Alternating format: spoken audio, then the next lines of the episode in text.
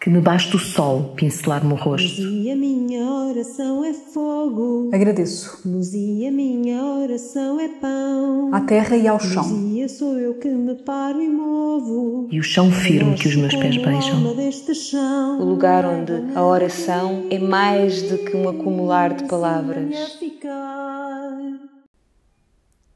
Relembrar os ossos.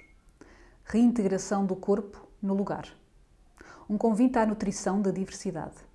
Somos quatro mulheres que, a partir do seu trabalho e vida, procuram uma linguagem profunda e sincera de construção e desconstrução. Damos voz à urgência de questionar e descolonizar para avançar. Então.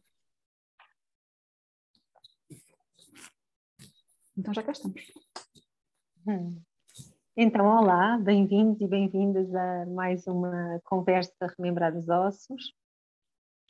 Uh, vale a pena lembrar que as nossas conversas não têm plano pré-definido, não têm sequer tema pré-definido e, portanto, nós não sabemos por onde é que vamos. É um caminho espontâneo que aqui surge e que, quer para quem está a ouvir, quer para, não, para quem não está e nos ouve e vê depois, ficamos sempre super disponíveis para ouvir os vossos feedbacks que também nos enriquecem e nos permitem assim, levar esta reflexão mais longe e para lugares mais amplos.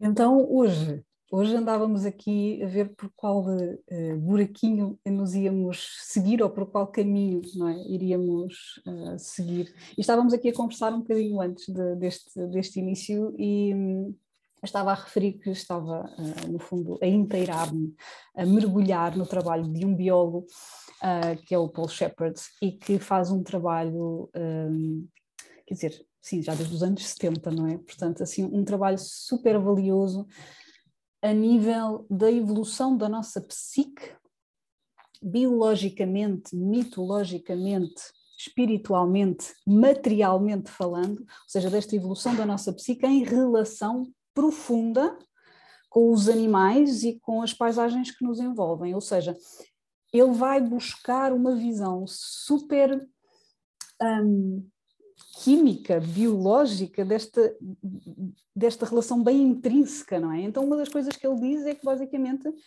a nossa inteligência, que nós gostamos tanto de apelidar de humana, não é? E que nos distancia de todo o resto, só é possível pela relação profunda entre nós e os animais, entre nós é. e as paisagens. Então, a nossa inteligência não é um processo de saída do selvagem, mas é um produto dessa uh, relação profunda, não é? E eu acho isto Bem, para mim é, é, é, fascinante, porque é novamente aquilo que muitas vezes estou sempre a falar, quem me conhece, que é esta coisa do voltarmos, não é?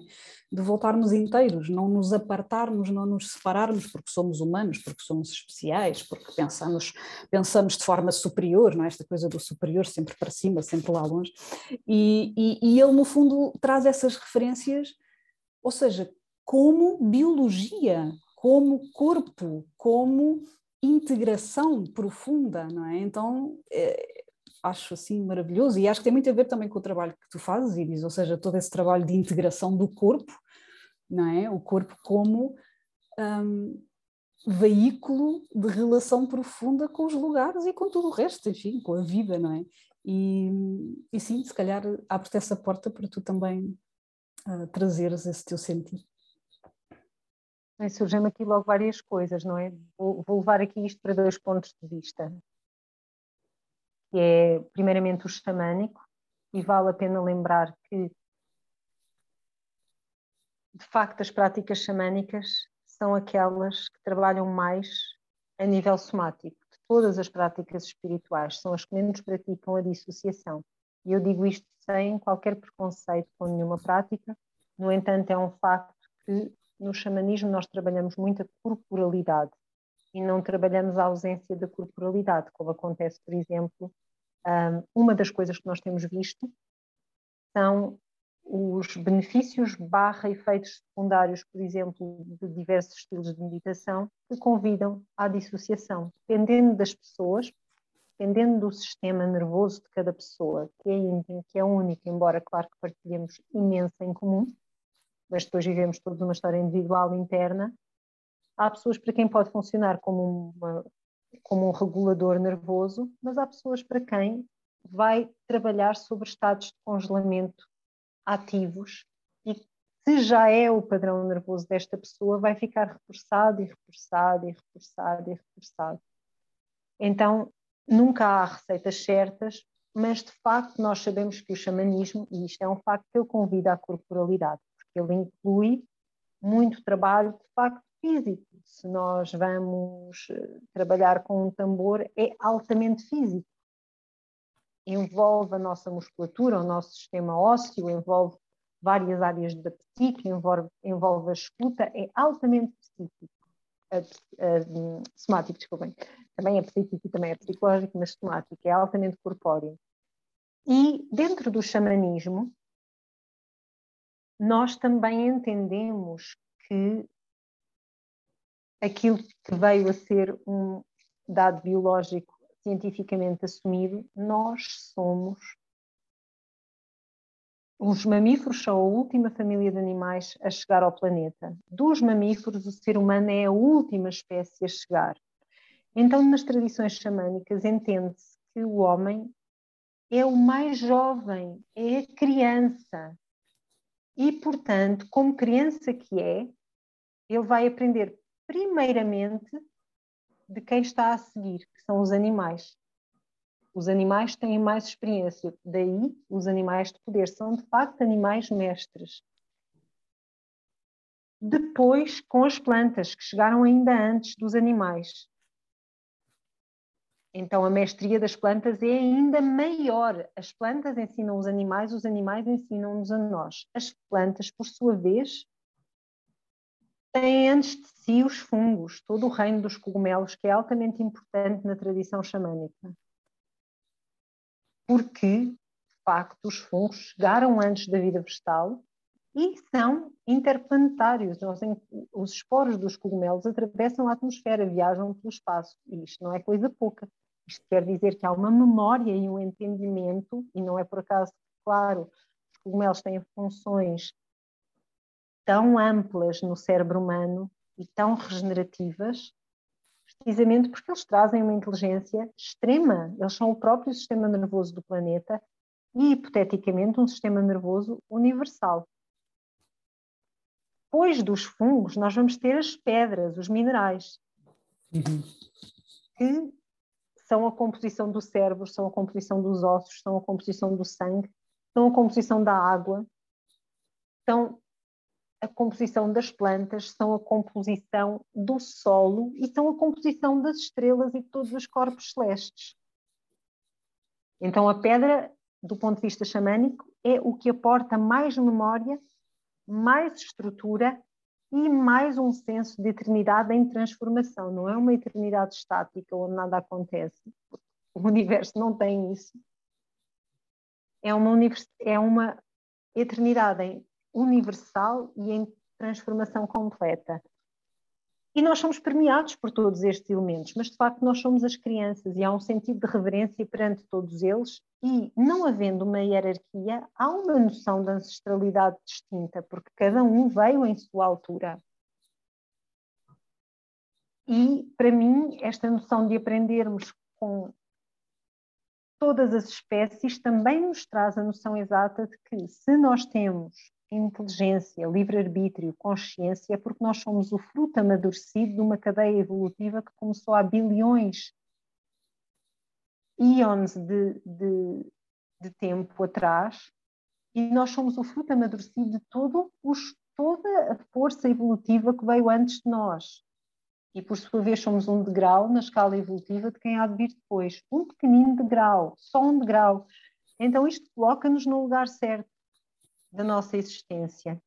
Por outro lado, eu diria ainda que, em, em relação aos animais, é muito interessante, do ponto de vista xamânico, esta ideia de que o animal ele é a nossa essência uhum. e ele nunca é visto como, como utilitário, mesmo quando uh, quando nós nos alimentamos de animais, é o, o animal ele dá-nos o seu espírito para habitar o nosso. Até através do alimento nós vamos receber um ensinamento do animal. Então alimentarmos é um ato de grande reverência que não inclui excesso. Alimentamos-nos do necessário para ter a vitalidade e a saúde necessária. Não há excesso, não há hedonismo aqui. Uhum. Há, um, há uma alegria de celebrar as plantas e os animais que nos preenchem o corpo, porque nós somos, tal como uma floresta, um corpo preenchido pela presença de animais e vegetais, e é isso que cria a nossa consciência e a nossa saúde. Nem dentro de nós nós estamos sós. E, portanto, até o ato de comer é um ato de comunhão, de reverência e de aprendizagem. E isto, para mim, eu, para mim é a única forma sã de viver. Uhum. Uhum. Tudo o resto é dissociação. Claro, porque se nós perdemos a noção do que é que compõe o nosso corpo, se nós achamos que uma planta existe para nos alimentar e perdemos esta cadeia de tempo, não percebemos nada.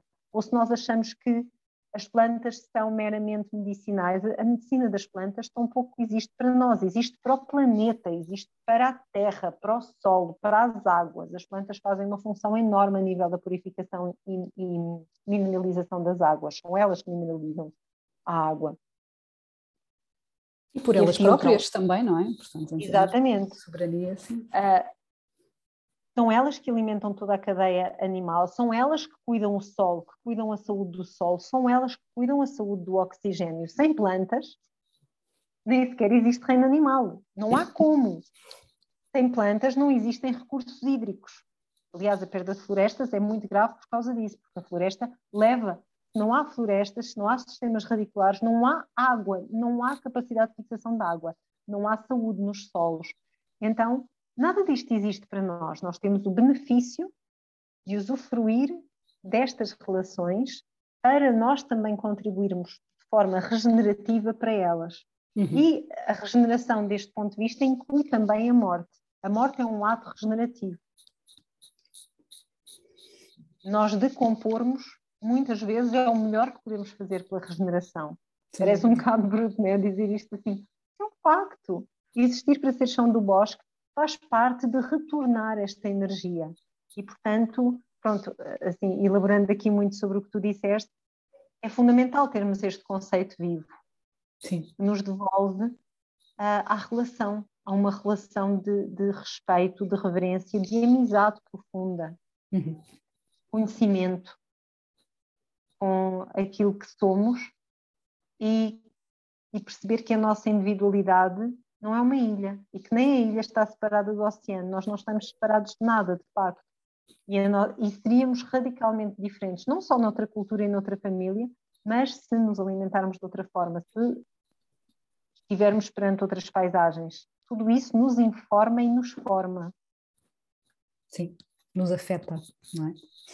Hum, sim, há, há várias coisas que, que, há vários pontos que, que, tocas que são que são fundamentais e no fundo tem, tem a ver com ou seja, uma visão integrada e relacional de nós, seres humanos, não apenas culturalmente falando, mas biologicamente falando, como filhos e não como um, a superioridade que, que, pelo menos esta cultura gosta de, de se auto-intitular, não é? Como o que controla, o que, o que, o que manobra, o que altera pela sua inteligência superior.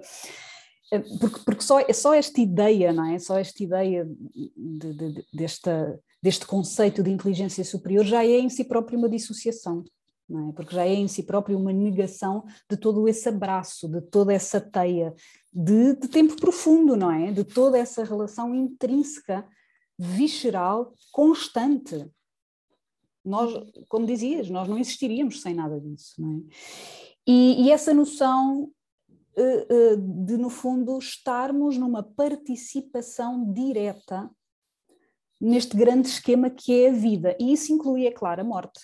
Claro que sim é? uh, inclui, inclui todo o espectro da vida, do corpo mamífero que a vida que a vida nos propõe, é? Então todas as diferenças que, que isso nos vai trazer e que nós tentamos, culturalmente falando aqui, tentamos bloquear, porque nós apenas queremos estar neste estado, ou seja, neste estado um, altamente consciente, onde não há dor, onde não há compostagem, onde não há destruição, não há nada, nós só queremos estar aqui.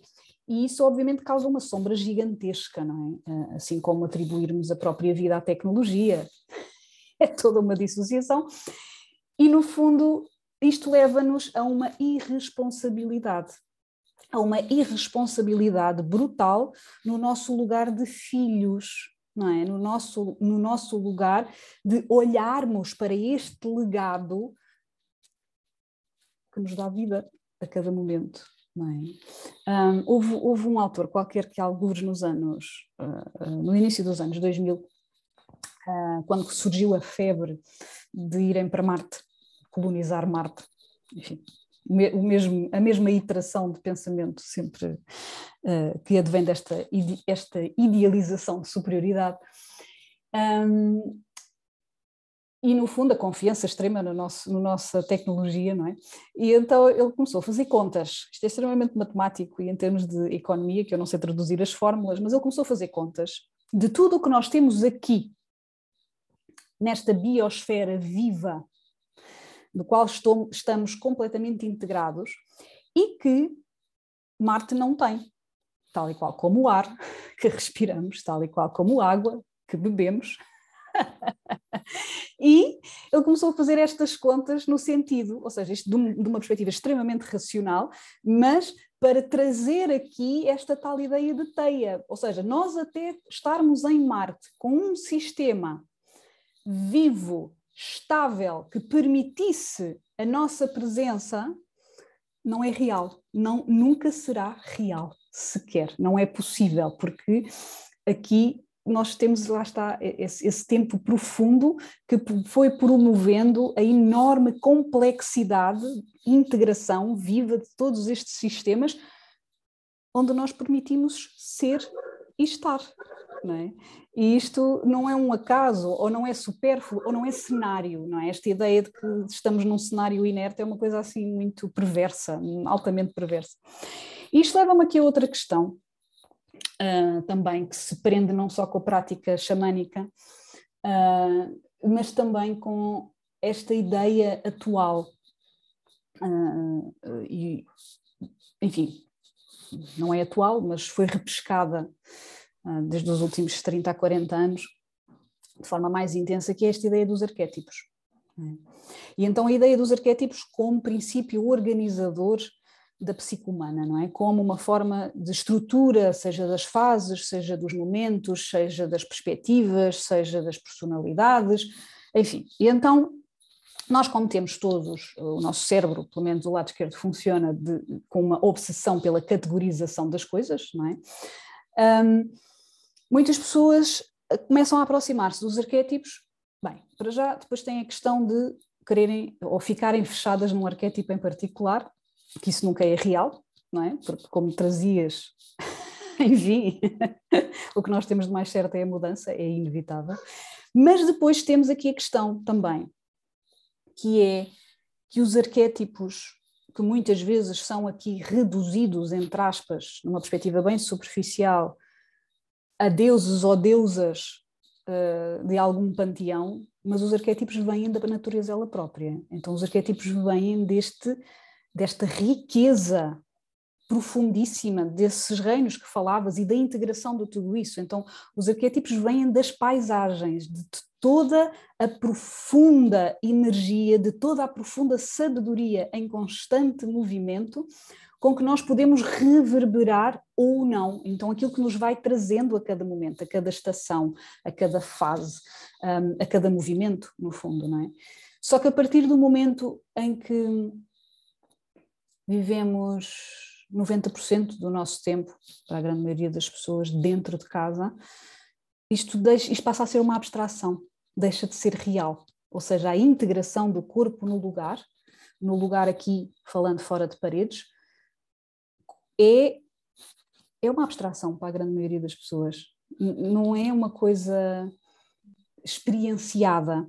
E isso é um problema, porque a única forma de aprendizagem não é a abstração, mas é a incorporação. Então, uh, ao, ao, fazermos essa cisão, ao, ao, quebrarmos o nosso lugar na teia das coisas, como trazias, não é? ao, ao reavaliarmos a nossa posição, não como hierarquicamente superior, mas como parte de, de, enfim, de todo este legado, de todo este maravilhoso legado, um, estamos a quebrar a nossa própria capacidade de transformação e, pior, a nossa própria capacidade de maturação e, consequentemente, de responsabilidade por esse lugar de participação responsável e ativa. E, e isso é uma é um sintoma cultural surdo, mas que está cá, está presente. É assim, na, meta-mensagem cultural onde nos encontramos, está muito, muito presente. E vou parar por aqui. Não pares, é tão bom ouvir-te.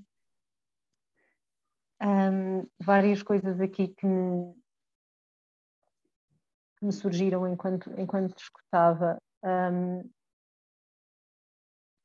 uma delas, vou começar por aqui, é precisamente a ideia de que nas, nas, na sabedoria tribal e, e, e, nas sabedorias mais ancestrais do planeta há uma ideia de divisão de tempo. Um, que talvez o melhor exemplo sejam os yugas que vêm da cultura pré-védica e foram incorporados na cultura védica. A cultura védica é uma história de uma colonização, de uma das mais arcaicas do mundo, Uh, e vale sempre a pena lembrar isso: a cultura védica não é uma cultura original, é uma cultura oriunda de uma colonização milenar, com quase 5 mil anos, mas que aconteceu. A colonização não é um fenómeno recente, é um fenómeno recorrente, que teve também que ver com a, com a falta de recursos que determinadas tribos em determinados locais tinham. Ela acontece por uma questão de sobrevivência, no entanto, ela escala a uma dimensão que ultrapassa a sobrevivência. E, portanto, na contemporaneidade, ela já não tem a ver tanto com uma questão de sobrevivência, tem a ver com uma questão de estatuto. Pode ser entendida pelo sistema nervoso ainda assim como uma questão de sobrevivência, mas que também já tem um peso social sobre ela completamente distinto, muito diferente do individual. Então, se nós olharmos uh, nesta ideia, nós estaríamos mais ou menos né, no, no tempo da adolescência da humanidade. E este tempo de adolescência é caracterizado por uma enorme busca de si mesmo, uma enorme arrogância também. Então, nós podemos ver que nas civilizações que nos precedem, até à Idade Média, inclusive, há uma enorme inocência há uma enorme inocência, apesar de haver movimentos extremamente violentos e barbáricos, claro que houve, mas há uma inocência aí, até nisso. É muito diferente como se fazia guerra nessa altura e como se faz agora. As pessoas, literalmente, o rei coordenava a guerra e ia para a guerra. Podia morrer lá, não era uma coisa distante dele. Ele não mandava só as pessoas, iam, iam todos. Há uma inocência aí. E há uma queda do paraíso também subsequente uma inocência e uma quebra da inocência a acontecer ao mesmo tempo. O que nós temos agora é uma, uma busca de nós que nos leva muita, muitas vezes a um afastamento de nós. E é interessante também porque estamos aqui, como sempre, perante um paradoxo. Ou seja, quanto mais mecanismos de dissociação nós temos, maior é a prevalecência de doença mental. E maior são, então, os trabalhos somáticos que nos aparecem, os trabalhos ecossomáticos, ecológicos, porque alguns de nós não se dão conta de onde é que estão a ir, mas outros já caíram escada abaixo há muito tempo. E já perceberam que aquilo ali não vai dar a lado nenhum, não vale a pena subir a escadaria, porque a escadaria vai fazer, só tem um caminho, é uma escadaria para o abismo, ou cais pelos degraus ou cais lá pela frente, mas não há grande opção. Então, uh, é interessante, para, para mim é muito interessante perceber que até nisso nós fazemos parte de um planeta que está sempre a trabalhar para a homeostase, faz parte de um universo que está sempre a trabalhar para a homeostase. mesmo através do caos, o universo e o planeta, eles vão encontrar estados de reequilíbrio. E nós somos iguais. Nós podemos provocar um caos tremendo, mas nós vamos, queirando ou não, querendo ou não, nós vamos continuar a mover-nos internamente para estados de maior equilíbrio. E, portanto, essas duas forças, elas coexistem. À medida que avançamos na, na, na dissociação, na incapacidade de transformação, na incapacidade de lidar com a morte, nas ilusões que criamos para nos desviar, mais óbvio se torna estamos mesmo, mesmo doentes e afastados daquilo que precisamos para nos poder regenerar individualmente e coletivamente. E voltamos ao princípio. Então, há aqui um, um ciclo que, querendo ou não, o que é que eu estou a dizer querendo? Esta palavra não existe, eu quero dizer querendo. Desculpa a minha dislexia. Pronto. querendo ou não, está para além de nós, é uma força, a consciência, ela não é individual, ela é um processo biológico, coletivo, que acontece através de nós e conosco, mas não é apenas nosso. Não começa em nós e não acaba em nós, é muito maior. Então, hum, então é interessante perceber isso, que por um lado temos tantas propostas de dissociação e por outro lado também tanto, tanto em nós já percebe que tem que haver outro caminho. E todos os dias é uma, e eu digo isto por mim, todos os dias é uma reeducação constante. Eu sou uma millennial, eu nasci em 81, estou mesmo na beira entre uma geração e outra, né? O primeiro ano dos millennials é 81, 80, 80, 81 já é o segundo. Então eu nasci numa geração que, tal como tu, Sofia, nós não tínhamos uh, tecnologia, mas a tecnologia foi aparecendo e os convites para, para a dissociação eram muito grandes, a televisão já fez parte, pela primeira vez, da geração de infância no nosso país. Noutros países foi antes, né? mas no nosso as pessoas não tinham muito dinheiro e, portanto, antes de meio, fim dos anos 70, ninguém tinha televisão em casa, assim, era difícil. Só algumas famílias podiam. Então, só isso já foi a nossa primeira porta. E todos os dias, hoje, ainda, um dos meus grandes processos diários, momento a momento, é perceber que, olha, saí. Por onde é que eu volto a entrar? Entender no meu corpo onde é que estão as portas de saída. Onde é que eu me vou embora? Eu vou-me embora tantas vezes por dia e também me vou embora, por um lado, porque isso foi um traço para o qual eu fui educada. Eu fui educada a dissociar. Ou a não sentir, ou a não poder sentir. Mas também há um tanto de sobrevivência aí que diz, que me ensina a dizer, olha, quando é demais, tu podes distanciar-te um pouco até teres tempo de conseguir enfrentar aquilo que está ali. Todos estes traços são paradoxais, todo, todo, a nossa humanidade é assim. Mas todos os dias eu dou por mim a perceber esse movimento do onde é que eu dissocio. E às vezes a dissociação é um entorpecimento e às vezes é uma fuga para a frente. Vamos despachar isto e não se pensa muito. E é claro que às vezes acontece, e quando acontece, acontece e está tudo bem, não somos perfeitos, mas tudo isto para dizer que é um, é um processo contínuo. Trabalhar em estarmos aqui, estarmos presentes e até em honrar às vezes a nossa incapacidade, que também está lá, porque ninguém é capaz de tudo, nem nós, nem ninguém é capaz de tudo. E que há uma beleza aí que nos. É, é na vulnerabilidade que nós podemos encontrar relação é aquilo que mais nos afeta, nos cria a possibilidade de encontrarmos um território comum e de estabelecer comunicação. Não é pelos nossos pontos fortes, é pelas nossas fragilidades que nós estabelecemos elos. É por aquilo que nos afeta que nós desenvolvemos afeto. Então, essa presença na vulnerabilidade é uma porta de reparação extraordinária, porque ela revela-nos muita resiliência, muita humanidade, muita humildade e talvez seja exatamente isso que mais precisamos. E aqui tu trouxeste a questão dos arquétipos, que é muito importante, porque os arquétipos, na linha de tempo, eles foram utilizados exatamente com uma função sociopolítica. O aparecimento de arquétipos na Grécia pós-helénica, que é diferente da pré-helénica, depois, noutra ocasião, falaremos disso com mais atenção. Um, eles aparecem com a intenção muito clara, pela primeira vez, de, se, de criar religião. Uhum. Religião e espiritualidade são coisas muito diferentes. A religião tem sempre uma intenção sociopolítica. Utiliza a espiritualidade para um fim sociopolítico, de organização social, de estruturação política e ideológica. Sempre. sempre. Religião é isso.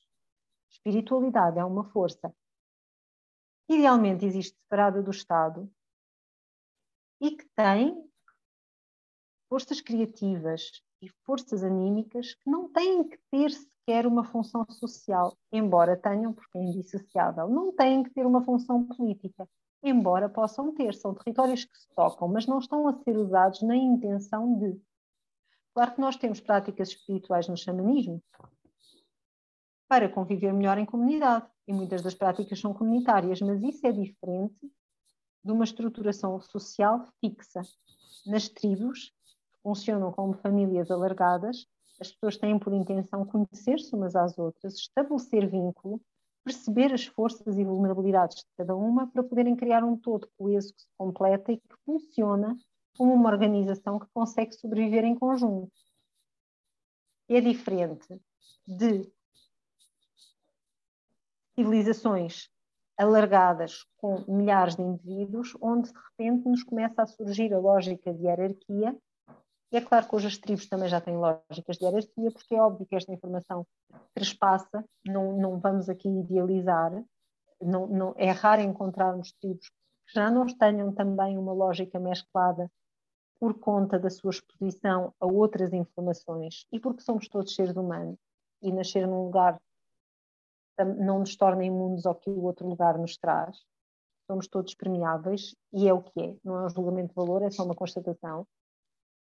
Mas nós entendemos então que na Grécia pós-helénica aparecem os arquétipos com funções definidas pela primeira vez. E isso é muito interessante porque toda esta ideia de termos mitos com histórias definidas e nomes específicos, nomes próprios, é diferente do que encontramos previamente, em que próprio a própria etimologia ela não define um nome individual, mas uma característica. Uhum. Para os celtas, por exemplo, nós temos Ellen, ou ela, que é ela de facto, Ellen é que nos deu o nosso ela e o nosso ele, significa aqueles que atravessam, aqueles que caminham. Ou Brigid, que significa a que brilha.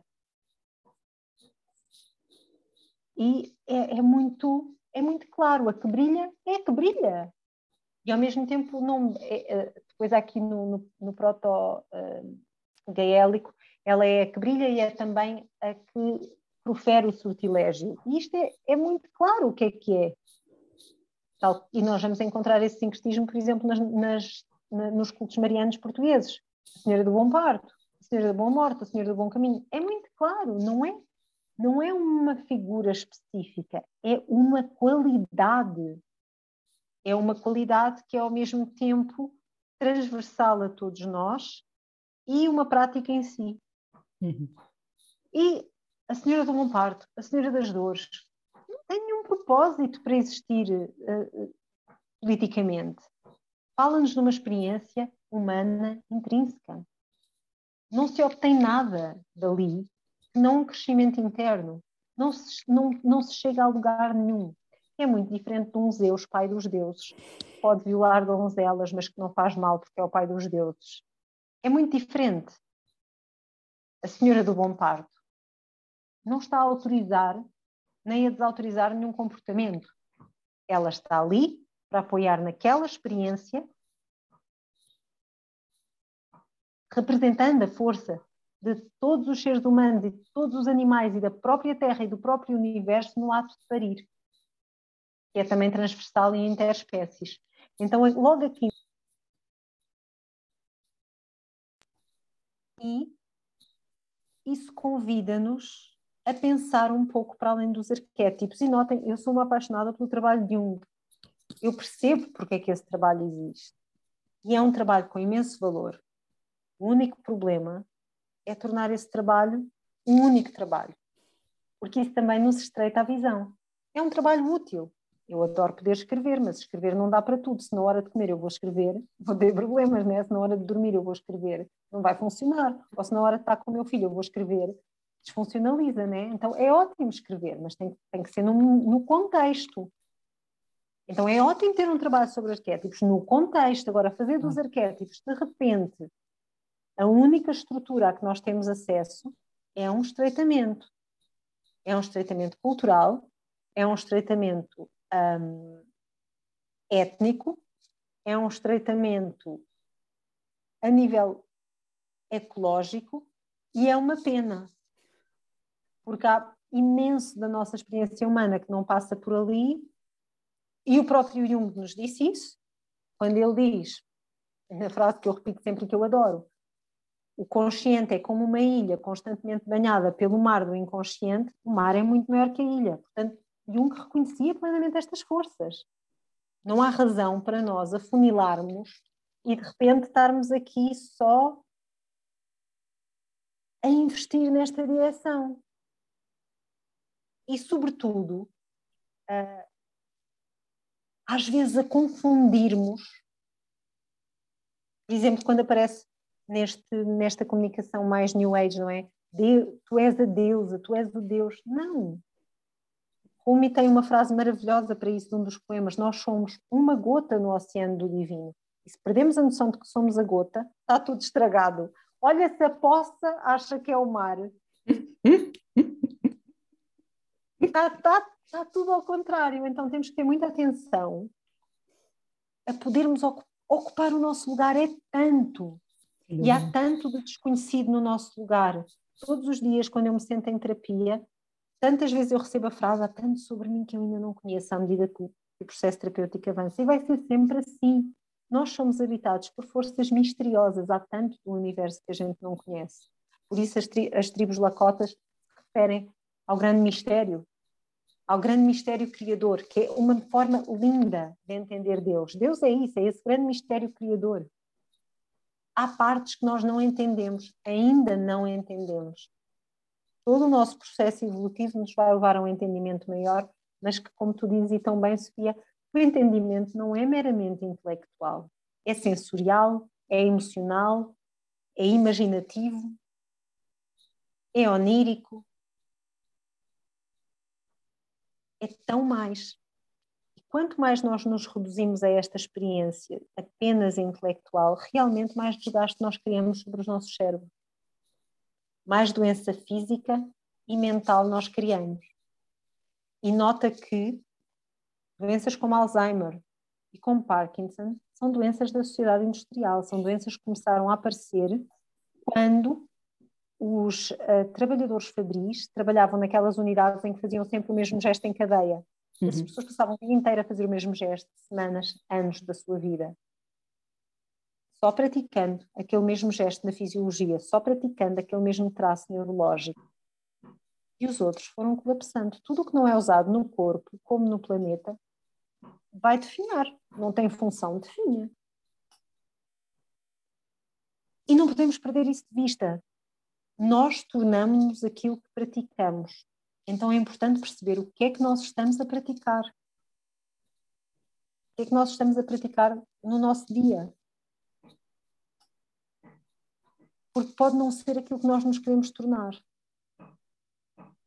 E pode Sim. não ser aquilo que mais nos serve.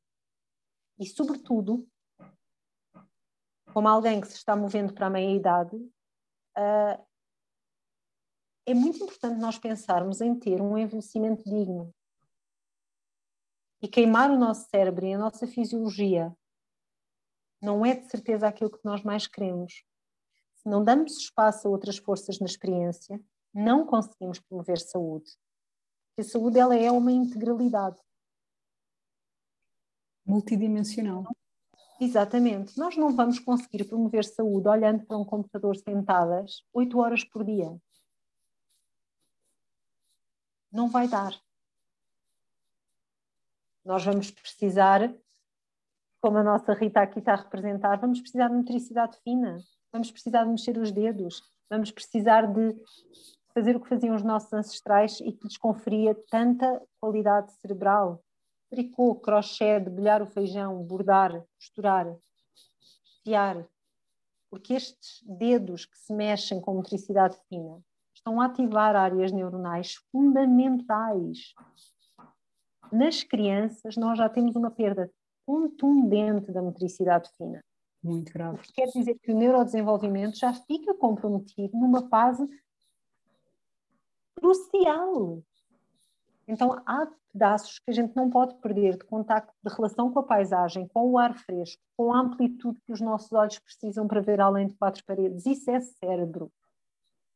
Mas é cérebro não só neocórtex, pré-frontal, é cérebro arcaico, é cérebro reptiliano, é tudo aquilo que nos torna animais. E aquilo que nos torna animais é o que nos anima. Por isso é importante dar espaço na nossa vida para entender talvez aquilo que a sociedade industrial entende como sendo sobrevivência não seja o que um animal precisa para viver sobre, um, sobre o planeta ou dentro do planeta, entre o planeta vivo. Nós precisamos de ar puro, precisamos do contacto com a água selvagem, precisamos de natureza, precisamos do cantar dos pássaros, precisamos do sol na pele, precisamos da chuva na pele, precisamos do frio na pele e do calor, de horizontes amplos, contacto, conversas profundas com pessoas com quem sentimos intimidade suficiente, de abrir espaço para uma criatividade que não tem qualquer julgamento final de estética. De... Exatamente, não é para ser um produto, é para ser um exercício, tal como os pastores estavam lá a guardar as cabras, estavam a fazer carpintaria, não era para expor no Louvre, é só porque lhes fazia bem. Claro. E a arte popular vive disso, as pessoas faziam coisas porque lhes fazia bem, só por isso, porque lhes fazia bem, porque lhes fazia bem tocar a sua flautinha, não era para vender a colher de madeira a ninguém, é só porque lhes faz bem.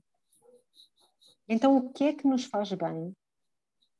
Quando não podemos aceder a comprar qualquer coisa, o que é que nos faz bem? O que é que está ao nosso alcance e que nos faz bem? O que é que nos devolve contacto com este animal interno que nos habita? E tal como diz a Mary Oliver, deixá-lo ser aquilo que ele é. Sim, sim, sim a sua, a sua vulnerabilidade, não é? E a sua. E isso é seus, reeducação. Os seus férias que todos os nossos gestos têm que ter têm que ter um produto final. Ainda bem que não, senão para que é que a gente ia fazer amor? Não, não dá é, nada, vista das coisas. Essa é uma perversão gigante e, e, e no fundo o, o, o que vários pontos que tocaste levam-me levam a esta ideia muito, muito perversa e totalmente presente em qualquer uma das nossas psiques e dos nossos corpos, porque assim fomos aculturados, assim fomos ensinados, que é esta ideia trágica do hiperindividualismo. É? E o hiperindividualismo equaciona, sim, a, a, a, todas as ações como produto o hiperindividualismo uh, nega a porosidade da nossa identidade, nega as, as múltiplas vozes, as, as, múltiplas estações, sazonalidades de quem somos e da relação fundamental com todo o resto que se encontra à nossa volta. Então, sim, o, o hiperindividualismo coloca-nos na ilha a achar que o mar é a, a fronteira que já não faz parte, que está para lá do que eu consigo entender ou sequer do que eu posso fazer. Em vez de olhar para o mar, para a sua beleza profunda, para o seu mistério, para tudo aquilo que nos possa trazer, que eu não sei, que nós não sabemos, que nós não controlamos. Não é?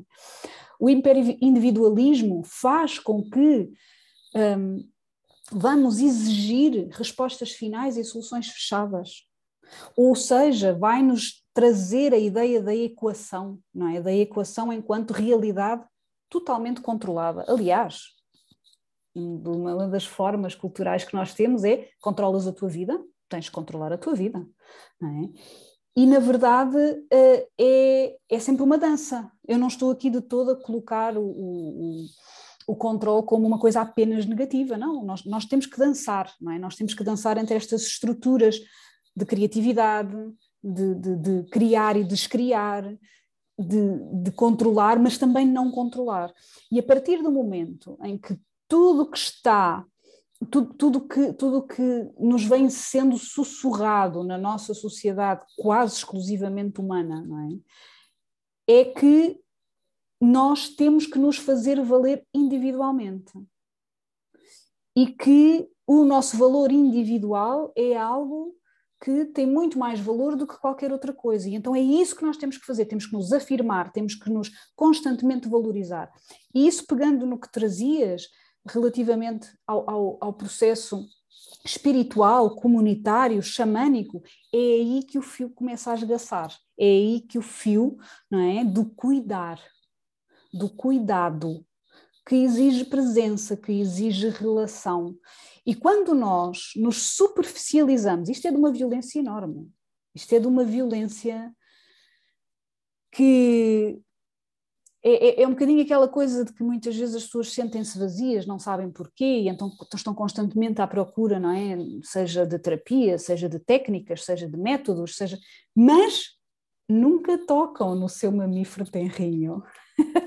porque estão sempre num processo altamente redutor de quem são, estão sempre numa vivência muito mutilada, literalmente, de, de todas estas relações profundíssimas que, como trazias, nos animam, é? nos trazem vida.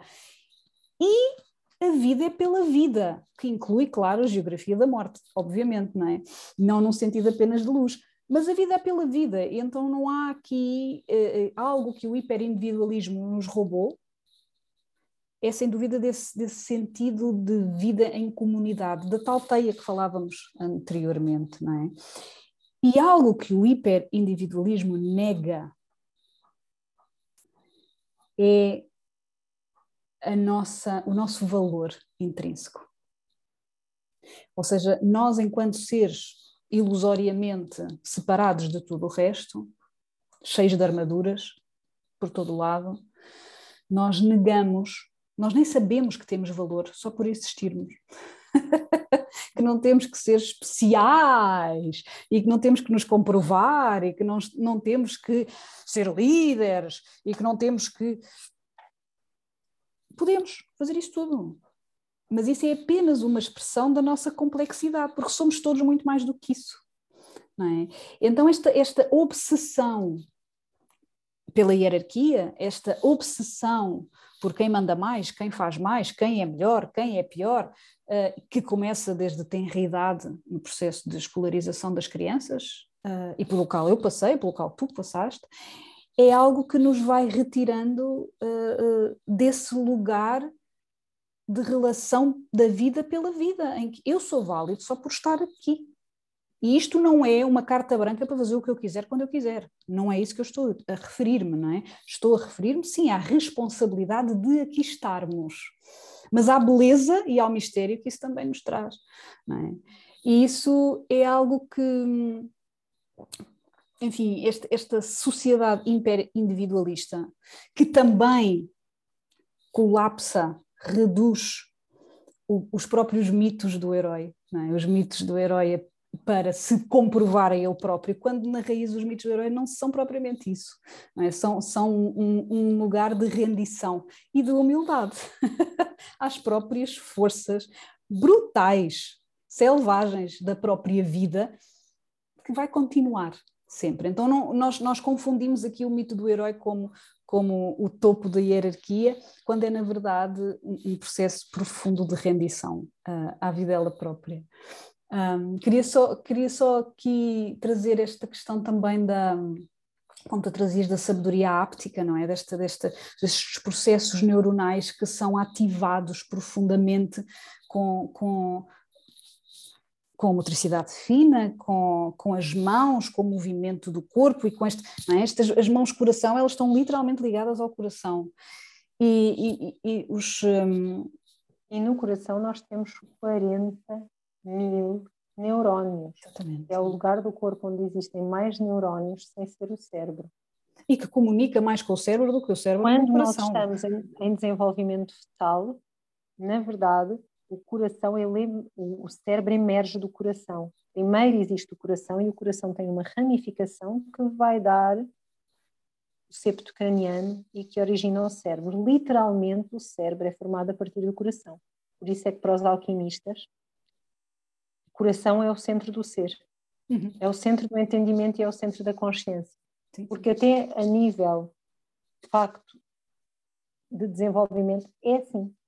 E, e, a nível de relação, mesmo enquanto adulto, ou seja, a, a comunicação é bidirecional, claro, entre cérebro e coração, mas o, o, cérebro recebe muito mais informação do coração do que ao contrário. Então, sim, sem dúvida, é um, é um centro profundo, não é? De, de, de, de, sabedoria e de linguagem. Sabedoria aqui é sempre um bocadinho, tenho alguma dificuldade com esta palavra, porque ela é muitas vezes mal interpretada. Mas bem, queria só, queria só trazer esta ideia, de facto, que quem está, quem está neste momento a dar aulas de cirurgia, uh, sente, observa que os estudantes de cirurgia, hoje em dia, não têm literacia áptica. Então estão tão pouco habituados a usar as suas mãos, a sentir texturas diferentes, temperaturas diferentes, ou seja, não, têm esta inteligência na ponta dos dedos de terem tocado paus, pedras, terra, subido às árvores, enfim, tudo isso que nós hoje em dia achamos, ai não, mas podem-se aleijar, não é? E então o que é que faz? Faz com que estas pessoas uh, tenham toda a sua vida tocado apenas em superfícies extremamente suaves. Seja as telas, seja os computadores, seja tudo é extremamente suave. Então há uma, um colapsar da nossa literacia da ponta dos dedos. Isto é gravíssimo, porque, obviamente, está ligado depois a processos neuronais, está ligado à profundidade cognitiva, mas também está ligado à prática de motricidade fina, ou seja, não há, eles chegam, eh, hoje em dia, eh, os estudantes de cirurgia são colocados a fazer coisas que nós, enquanto crianças, fazíamos. Para conseguirem ir ganhando uh, algum, enfim, alguma bagagem de, de, da literacia áptica das texturas, porque senão não conseguem operar, porque senão não conseguem chegar a essa motricidade fina que outrora era um dado adquirido, não é? Porque podíamos fazer só por fazer, e agora, como, como tudo tem que ser um produto e um objetivo final, perdemos, e perdemos-nos, no fundo, perdemos-nos nessa negligência das nossas múltiplas inteligências, não é? Nessa negligência da nossa porosidade. Então, é, quero só terminar só por dizer isto, que das coisas que eu observo em mim, atenção, portanto, eu não estou aqui a falar como se estivesse em algum lugar de resolução, porque não é o caso. Um, portanto, começando e terminando em mim neste, neste processo de observação, um, o hiperindividualismo é tão perverso na cultura onde nos encontramos, no lugar, no espaço-tempo onde nos encontramos, que faz com que muitas vezes essas sabedorias milenares, uh, uh, as práticas xamânicas, animistas, sejam praticadas não através da sabedoria contextual e porosa, mas através do hiperindividualismo. E essa é uma capa que vai reduzir o poder do mistério em nós, eh, vai, vai aplacar um, e, e, novamente vai, vai, vai reduzir toda essa sabedoria. E eu acho, acho que isso é, é um dos principais trabalhos a fazer, é essa relativização desse hiperindividualismo, porque não nos, não nos permite maturar, não, é? não permite que possamos crescer para além do nosso próprio verdade, umbigo, não é? Na verdade, a hiperautonomia e o hiperindividualismo são sinais de trauma. São grandes sinais de trauma. Uh, e falam-nos de solidão, de não ter recebido ajuda, de ter sido forçado à autonomia em fases onde não se estava preparado para ser autónomo muitas outras coisas, mas deixo aqui só estas três. Hiperautonomia, hiperindividualismo é trauma. Mesmo. E é importante olhar para isto. Hiperresponsabilidade, hiperprodutividade é trauma. É trauma. E deve ser tratado como trauma. E todo o trauma tem qualidades funcionais e disfuncionais ao mesmo tempo, em simultâneo. Todo o trauma é, uma, é um lugar de paradoxo, mas precisa de ser olhado e precisa de ser reparado, porque ou o trauma, ou nós contemos o trauma, ou é o trauma que nos possui. Exatamente. E não podemos esquecer que o trauma cultivar trauma, tal como arquétipos demasiado definidos, é uma intenção sociopolítica milenar. São gerações após gerações onde se cultiva intencionalmente trauma. E precisamos olhar para isto com a compaixão e ao mesmo tempo a seriedade nos pede. Sim, são atos de subjugação, não é? Interna e externa, que nos vão silenciando, que vão silenciando toda esta, hum, todas estas camadas que somos e às quais pertencemos. E, Ainda vão... hoje, no modelo educacional inglês, existem escolas um, colégios internos, onde as crianças entram aos 5 anos, saem aos 18 e vêm os pais no Natal e nas férias de verão. Sim. Eu sou casada com um homem que teve este tipo de educação. Ainda hoje, ainda há dois ou três dias atrás, eu vi um anúncio numa, de um colégio destes, o King's College, que vai abrir em Portugal, com esta mesma proposta. Já não só deles estarem fora das famílias, mas já estarem até noutro país. Curioso, aqui neste caso específico, nós vemos que é uma elite com muito poder económico que faz este tipo de escolhas para os seus filhos. Vamos notar, à luz do que é o desenvolvimento cerebral de uma criança e a necessidade de vínculo, como tudo isto aponta para a autonomia precoce, para a hiperautonomia, para a hiperresponsabilidade para o hiperindividualismo, que nos falam de uma falta de suporte e de vínculo colossal e devastadora para qualquer ser humano. É só um exemplo, há muitos outros. Mas é só um exemplo, muito ilustrativo. Como se cultiva intencionalmente trauma, com as melhores intenções. Uma boa educação nunca vai substituir as funções de vínculo. Não há nada que substitua as funções de vínculo. E elas vão precisar de ser reparadas em algum momento de vida, ou nós nunca seremos seres amadurecidos. E muito menos inteiros. E os pedaços partidos, se não são olhados, nunca têm a possibilidade integrar. Obrigada. Obrigada a ti e obrigada a vocês que estiveram connosco e a quem nos vai ouvir também. Quero só. E já agora lembramos a próxima data. Ai, que é quando a próxima data? Quando? Olha, deixa-te olhar aqui, eu tenho aqui na minha agenda, de certeza. Há de, ser, há de ser no final de junho, não é? É dia 24. 24 de junho. E, se eu não estou em erro, será com a Ana e a Hélia. Maravilhoso, maravilhoso. Por isso, marquem já nas vossas agendas, que é para estarem aqui connosco. Então, vou só terminar por referir o que tinhas acabado de dizer, simplificando, mas que integrar é maturar também. E, portanto, caminhamos por aí. Obrigada. Obrigada a todos que estão aqui e a ti e quem nos vai ouvir a seguir também. Um abraço enorme.